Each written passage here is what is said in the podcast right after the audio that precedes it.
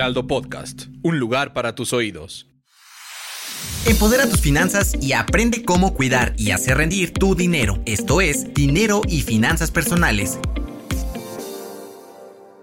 Hola, ¿qué tal? El día de hoy nos encontramos en un episodio muy especial de Dinero y Finanzas Personales porque está aquí con nosotras Paulina Caso. Ya alguna vez habíamos tenido el gusto de entrevistarla, pero ahora nos va a hablar de un tema que es todavía más interesante que el SAT. Imagínense eso, o sea, todavía se puede. Y estamos hablando del Infonavit porque ella recientemente pues, está presentando un libro donde nos resuelve todas las dudas que tenemos sobre esto de ¿Cómo le hacemos para comprar una casa? Gracias por estar con nosotras, Pau. Muchas gracias por la invitación al programa y definitivamente vamos a platicar de cómo es que los millennials podemos conseguir este sueño dorado de comprar una casita sin morir en el intento. Hola, yo soy Adaí y pues estamos felices, ya lo dijo Diane, eh, y estamos emocionadas porque es un tema que creo que a los millennials nos preocupa, pero también nos asusta mucho. Entonces creo que tu libro es muy interesante. Eh, no sé si quieras empezar con alguna Sí, justo. Y es que como decía Ada, nos asusta. ¿Por qué? Porque tú tenías ahí un dato interesante que es que 7 de cada 10 jóvenes se cree solo capaz de comprar una casa. Entonces ese dato preocupa. Y creo que nosotras estamos entre esos 7 donde dudamos si podemos o no. Entonces nos gustaría que nos ayudaras a contestarnos algunas cuantas preguntas sobre lo que leímos en tu libro. Por ejemplo, eh, para empezar, cuéntanos, o sea, ¿qué te llevó a escribir este libro y por qué decidiste abordar el tema del Infonavit? Pues mira, siempre tenía esta curiosidad como de abordar las dudas de la vida adulta, porque creo que son temas que nadie nos explica, que son súper importantes y que los vamos a necesitar siempre, o sea, ya sea el tema de los impuestos o el cómo comprar una casa con las condiciones tan complicadas que nos tocaron. Y afortunadamente este libro pues también es en respuesta a la petición de los lectores que me decían, por favor, ahora escribe uno del Infonavit, porque pues sí quiero saber qué me conviene más y cómo puedo hacerle para comprar comprar algo. Entonces yo creo que por eso lo escribí. Y bueno, también este, a mí se me hace muy interesante porque ya lo, ya lo pudimos como revisar un poco. Y entonces esa parte que dices, yo hice el proceso, o sea, yo iba haciéndolo mientras escribí este libro, ¿no? Entonces creo que eso es súper importante porque no nos estás vendiendo como nada más la idea de, ah, sí, una guía, pero pues... Sí, en la teoría, ¿no? Sino justo en tu práctica, ¿no? Creo que eso es súper valioso porque es decir, fue un caso de éxito, entonces sí se puede, aquí hay muchas... Eh, como opciones, tips que les pueden ayudar, ¿no? Sí, fue muy padre ir escribiendo este libro a la par de vivir esto en mi vida personal. Y también mi editora tenía esta curiosidad de querer comprar algo. Entonces yo creo que por eso quedó una guía mucho más completa de lo que imaginamos en un inicio, porque resolvimos todas las dudas que tuvimos en el proceso, pues ahora ustedes los van a poder leer también y que les sirva para encontrar esa claridad en el túnel. Y es que realmente ofreces mucha información. Creo que sí es un libro que tenemos que leer con atención y, y como lo mencionas, ¿no? Si vas haciendo el proceso, pues te resuelve casi todas las dudas. Y para eso me gustaría que nos explicaras cuáles serían cinco reglas básicas al considerar un crédito hipotecario. La primera es que sea tasa fija. Hay muchas personas que llegaron a firmarlo en UDIs, en veces salario mínimo o en dólares, y cuando esta variable cambia, el crédito se duplica o triplica. Entonces, siempre que sea tasa fija y que sea en pesos. Otra cosa es que revisen las penalizaciones en caso de que hagan aportaciones directas a capital o bien por liquidación de crédito anticipado. Hay algunas letras ahí chiquitas en los contratos donde no te van a dejar liquidar el crédito a menos de que te quede un saldo remanente como de 25%. Entonces, mucho ojo con esto. Otro consejo sería que revisen muy bien la tabla de amortización. Esta es una tablita que trae todo el desglose de cuántas mensualidades deben de dar, el número de plazos, a cuántos años se, va a ir la deuda del crédito y sobre todo entender cuánto del dinero que estamos dando se va a intereses y cuánto se va a capital para que tengamos un panorama claro de cuándo se va a terminar de liquidar el crédito. Y por último, pues tener bien consciente qué es lo que estamos firmando, que todos los datos correspondan a la propiedad que nos van a entregar, que eh, esta propiedad esté registrada en el registro público de la propiedad, que esté a nombre de la persona que nos la va a vender y validar que estén al corriente en el pago de impuestos, porque si no, tú adquieres esa deuda, ¿no? Si hay algún atraso. Exacto. I'm Sandra, and I'm just the professional your small business was looking for. But you didn't hire me because you didn't use LinkedIn jobs. LinkedIn has professionals you can't find anywhere else, including those who aren't actively looking for a new job, but might be open to the perfect role, like me. In a given month, over 70% of LinkedIn users don't visit other leading job sites. So if you're not looking on LinkedIn, you'll miss out on great candidates like Sandra. Start hiring professionals like a professional. Post your free job on linkedin.com/people slash people today.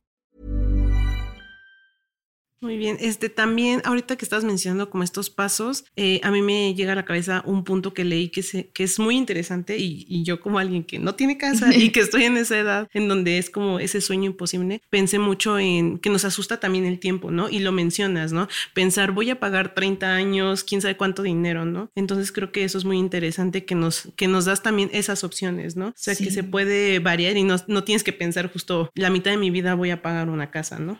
Sí, la realidad es que es un compromiso bien importante y creo que como generación ya no estamos acostumbrados a cosas que nos aten tanto tiempo, llámese relaciones, eh, los trabajos, ¿no? Ya estamos acostumbrados a, a cambiar cada X tiempo de trabajo y ya no damos nuestra vida por una empresa. Y lo mismo está pasando con la vivienda. Hay personas que dicen, ¿para qué voy a echarme este compromiso de 30 años a estar pagando intereses y prefiero rentar? Entonces, cualquiera de los dos escenarios es válido, solo tener muy claro eh, nuestra capacidad de endeudamiento Sí. antes de firmar cualquier documento y entender cómo es que cambia o qué, cómo es que juega el plazo del crédito en los intereses y en la deuda que adquirimos. Aquí en mi libro yo les pongo algunos ejemplos de qué pasa si tú pides un crédito a 5 años, a 10, a Ujú. 15, a 20 o a 30, para que veas cómo es que va aumentando la deuda y cómo aumentan estos intereses, para que tampoco te vayas por el camino de que, ay, bueno, pues entre más tiempo es mejor. Claro. No, cuidado. Ese dato es muy bueno porque sí a veces, como decía, nos da miedo em- emprender en algo tan pues complicado y que nos va a llevar tanto tiempo. Y a veces decimos, bueno, pues si lo saco a no sé, cincuenta y tantos meses va a ser buena idea porque voy a pagar poquito, pero sí, ahí viene el problema de los intereses, cuánto Claro. realmente de ese dinero se va a el crédito como tal de los intereses y la parte del que vas a pagar tu bien inmueble. Y esto también me lleva a una pregunta. Hace mucho tiempo se creía que el Infonavit era así como lo peor para comprar tu casa, ¿no? ¿Por qué? Porque eran deudas de muchísimo tiempo y se duplicaba o triplicaba el costo de la vivienda. Pero cuéntanos cómo es que ha cambiado este esquema y ahora por qué sí convendría tramitar un crédito en el Infonavit. Mira, tienes razón en esto que en algún momento los créditos del Infonavit fueron prácticamente impagables. Ajá. Esto es porque también muchas personas lo firmaron en veces salario mínimo y cuando esta variable cambia, como ya mencionaba, Sí. el, el crédito se hace impagable. Lo que hizo el Infonavit a inicios de este año fue la reestructuración de los créditos y les dio chance a que todas estas personas que tenían el crédito en veces salario mínimo lo cambiaran a pesos. Esto les bajó la deuda. Y otra de las cosas que creo que hacía que la gente ya no tuviera tanta credibilidad en el Infonavit es que antes te dejaban escoger como pues de las casitas que ellos construían o de Ah, las claro. que con las que ellos tenían convenio. Estas casas estaban pues alejadas de todo en la Sí. periferia. La gente hacía un montón de tiempo en traslados y terminaba abandonando estas casas. De hecho, hoy en día hay 650 mil casas abandonadas del Sí. Infonavit. Entonces lo que hicieron fue decir, bueno, mejor que cada persona elija la casa que quiera y nosotros solamente les otorgamos el financiamiento. Esto ha hecho pues que, que la gente recupere su confianza en el Infonavit y además nos ofrece tasas diferenciadas por ingresos salariales, donde la más baja es del 3.09% y la más alta de el 10.45%, Ujú. mientras que con un banco a lo mejor la más baja va a ser de un 6-7% y la más alta de un 12. Entonces, sí diría que el Infonavit es muy buena opción para las personas que tienen alrededor de 10 mil eh, pesos de ingreso mensual y no tienen la oportunidad de acercarse con un, cre- un crédito bancario por el tema del historial crediticio. Sí. Y aquí voy a abordar rápido una duda que muchas personas no saben que el Infonavit sí checa el buro de crédito, pero esto no determina si eres sujeto de financiamiento o no. Ah. A diferencia de un banco que sí lo revisa y dependiendo de tu score crediticio va, de, va a decirte si te da el financiamiento o no y por cuánto monto. Ah, ok, perfecto. Es muy bueno que tengamos eso claro. Sí. Ryan Reynolds here from Mint Mobile. With the price of just about everything going up during inflation, we thought we'd bring our prices down. So to help us, we brought in a reverse auctioneer, which is apparently a thing. Mint Mobile unlimited premium wireless. Ready to get 30, 30, bit to get 30, bit to get 20, 20, 20, bit to get 20, 20, bit to get 15, 15, 15, 15 just 15 bucks a month. So, Give it a try at mintmobile.com slash switch. $45 upfront for three months plus taxes and fees. Promo rate for new customers for limited time. Unlimited more than 40 gigabytes per month. Slows. Full terms at mintmobile.com. I'm Sandra, and I'm just the professional your small business was looking for. But you didn't hire me because you didn't use LinkedIn jobs. LinkedIn has professionals you can't find anywhere else, including those who aren't actively looking for a new job but might be open to the perfect role, like me. In a given month, over 70% of LinkedIn users don't visit other leading job sites. So if you're not looking on LinkedIn, you'll miss out on great candidates like Sandra. Start hiring professionals like a professional. Post your free job on linkedin.com/people today. Sí. Ok, y también ahorita que estás hablando justo del Infonavit y la diferencia con los créditos de ban- bancarios, se me viene a la cabeza también el punto de cuál es la diferencia con Fobiste, por ejemplo. Fobiste es un crédito que está diseñado para los trabajadores del Estado, ¿no? Este, entonces, ahí es un poco más difícil acceder a este tipo de financiamiento a menos que tú o que tu pareja se dediquen a brindarle servicios al Estado, ¿no? Llámese, no sé, eh, la gente del ejército, las enfermeras, los policías y demás. Todas estas personas pueden gozar de ese crédito Fobiste. Algo padre es que si tú tienes Infonavit y tu pareja tiene Fobiste, pueden unir este financiamiento y adquirir a un mayor, a un monto mayor de crédito. Lo mismo también pasa con el banco. Eh, puedes unir el crédito del Infonavit con eh, un esquema Ok. de- del banco que se llama Confinavit y también puedes adquirir mayor financiamiento. Muy bien, y también digo, antes de, de otra cosa, para quien nos está escuchando, también esto lo estamos a- a- haciendo en live de TikTok, esto lo van a escuchar primero allá y luego aquí en el podcast, pero justo nos preguntaban en, en TikTok que, qué pasa cuando una persona lleva más de 30 años pagando y la cuenta no baja, que eso también lo mencionas en tu libro. Sí, ha pasado. En el libro van a encontrar todo un capítulo sobre qué hacer cuando las cosas no salen como esperabas. Entonces, de manera muy rápida, hay soluciones que podemos hacer cuando ya no podemos terminar de pagar. Una de ellas es reestructurar el crédito, que sería cambiarlo de moneda extender el plazo, o sea, a lo mejor si tú habías contratado un plazo de 15 años, tal vez moverlo a 30 para que acabes de pagar o cambiar estas condiciones inclusive de, de la tasa. Otra opción podría ser traspasar la deuda. O sea, si de plano ves que ya no hay forma en la cual tú puedas terminarlo de pagar y quieres quitarte esta presión mes con mes, puedes hacer un traspaso entre particulares para que la otra persona adquiera la deuda y bueno, te vas a quedar sin la casa, pero al menos ya no vas a tener el compromiso de, estar pagando. Y la otra que recomiendan algunos expertos es tratar de, de dar mayor dinero en las mensualidades. A esto se le llama factor de mensualidad. Y supongamos que tú tenías que pagar, no sé, 3 mil pesos mensuales, pues si puedes, paga 6 mil pesos. Esto va a hacer que le bajes a los intereses y aportes más dinero a capital y por ende termines de pagar antes el, el crédito. Pero obviamente digo, sé que está complicado pues dar eh, el doble de lo que debes de dar mes con mes, pero pues es una buena estrategia si es que se tiene esta posibilidad. Muy bien, este, y ya, otra Sí, que sí, sí. viene, viene un poco a lo que ya tenemos eh, pensado entre las preguntas nosotras, pero creo que la puedo ligar con una duda que también es de TikTok. Eh, una persona mencionaba que, que qué pasa si es freelance, ¿no? Entonces, justo una persona que está emprendiendo o que no tiene como este ingreso fijo, ¿cómo puede hacerle?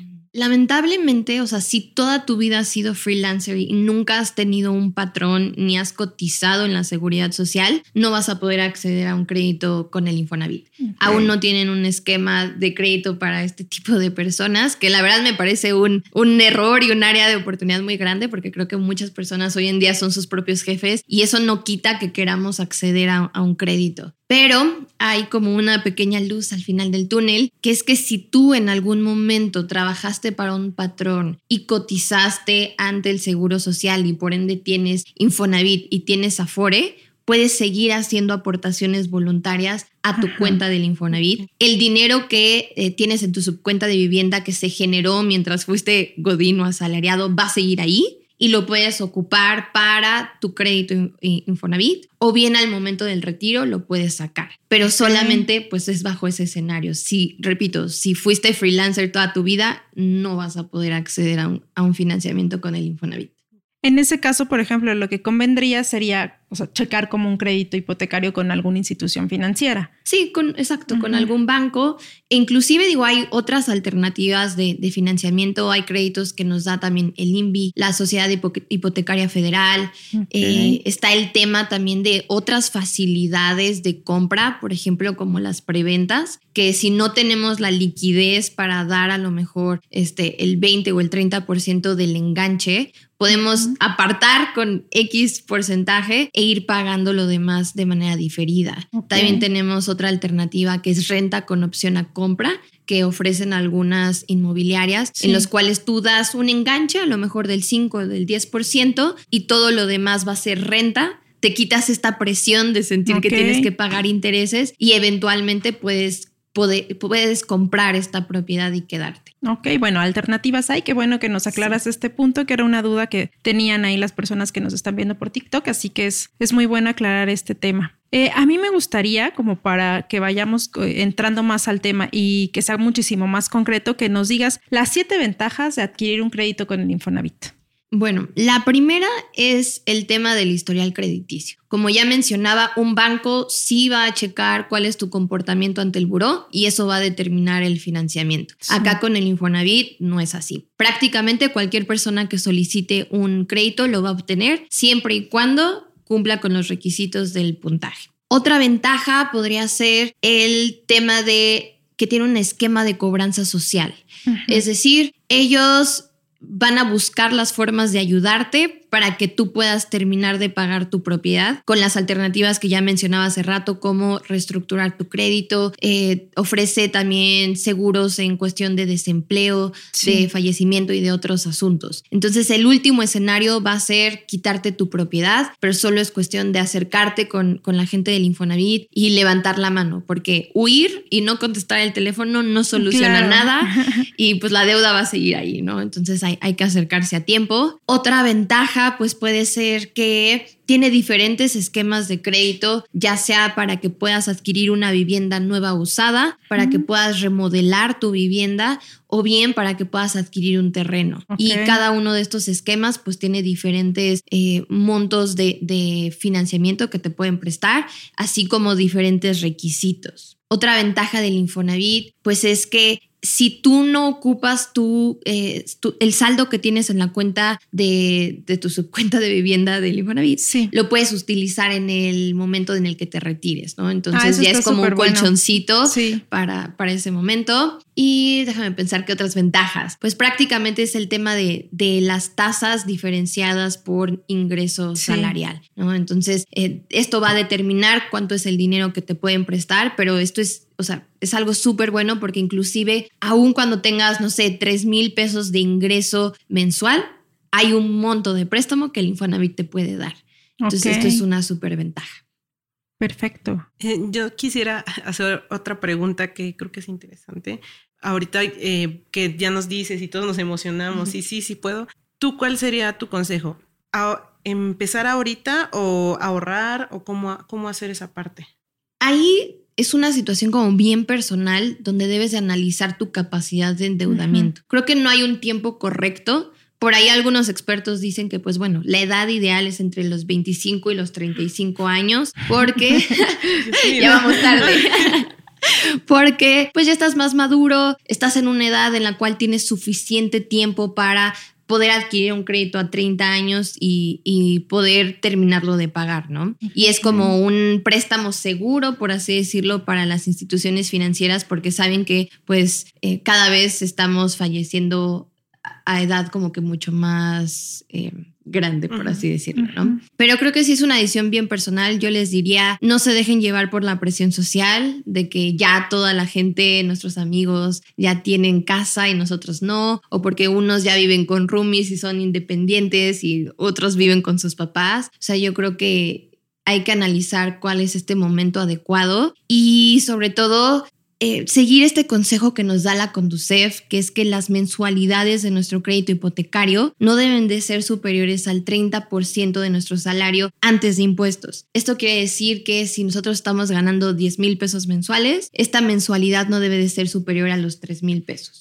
Entonces, si nosotros ya estamos en este esquema de estabilidad financiera, de que podemos cumplir con nuestra mensualidad sin problema, que tenemos un, em, un salario fijo estable, entonces puede ser buen momento de, de adquirir este financiamiento. Pero si estamos con la incertidumbre de que no sabemos si vamos a conservar nuestro trabajo o de que haya una posibilidad de que nos muevan a otro estado, yo les diría mejor esperen y si quieren renten o bien váyanse por la escalera de la vivienda, que es decir, comprar algo ad hoc a nuestras posibilidades, aunque no sea la casa de nuestros sueños y no tenga todas las amenidades que queremos. Y eh, conforme nuestra capacidad económica vaya aumentando, pues podemos vender esta propiedad y comprar otra que sí cumpla con todas estas características, pero no endeudarnos de cajón cuando sabemos que, pues que nuestra situación financiera es incierta. Pues muy bien, Perfecto. eh, estamos muy contentas. eh, invitamos a todos a que lean tu libro, igual que chequen tus redes sociales, ¿nos las quieres compartir? Sí, me pueden seguir en arroba pau.caso con doble S o arroba WTF con guion bajo en cualquier plataforma, cualquier red social. Siempre estamos compartiendo la información más actualizada en estos temas de la vida adulta, llámese SAT o Infonavit. Sí.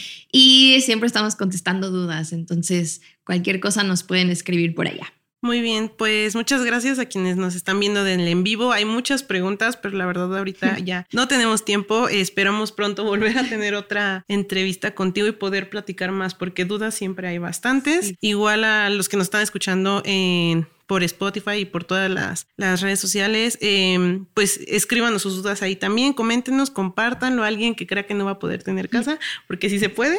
y pues nada, califíquenlos y no sé, Diana, algo más. Sí, pues todas estas dudas yo creo que las podemos resolver y en la página del Heraldo de México van a encontrar la respuesta, así que ahí pueden también consultar todo el tema relacionado con el Infonavit y, y finanzas personales. También ahí tenemos ya tu, eh, lo que platicamos en la ocasión anterior del SAT, así que recuerden visitar la página. Muy bien. Pues nada, Sí, eso sería Muchas todo. gracias. No te quedes con la duda. Compártenos tus preguntas en las redes sociales del Heraldo de México. Esto fue Finanzas Personales.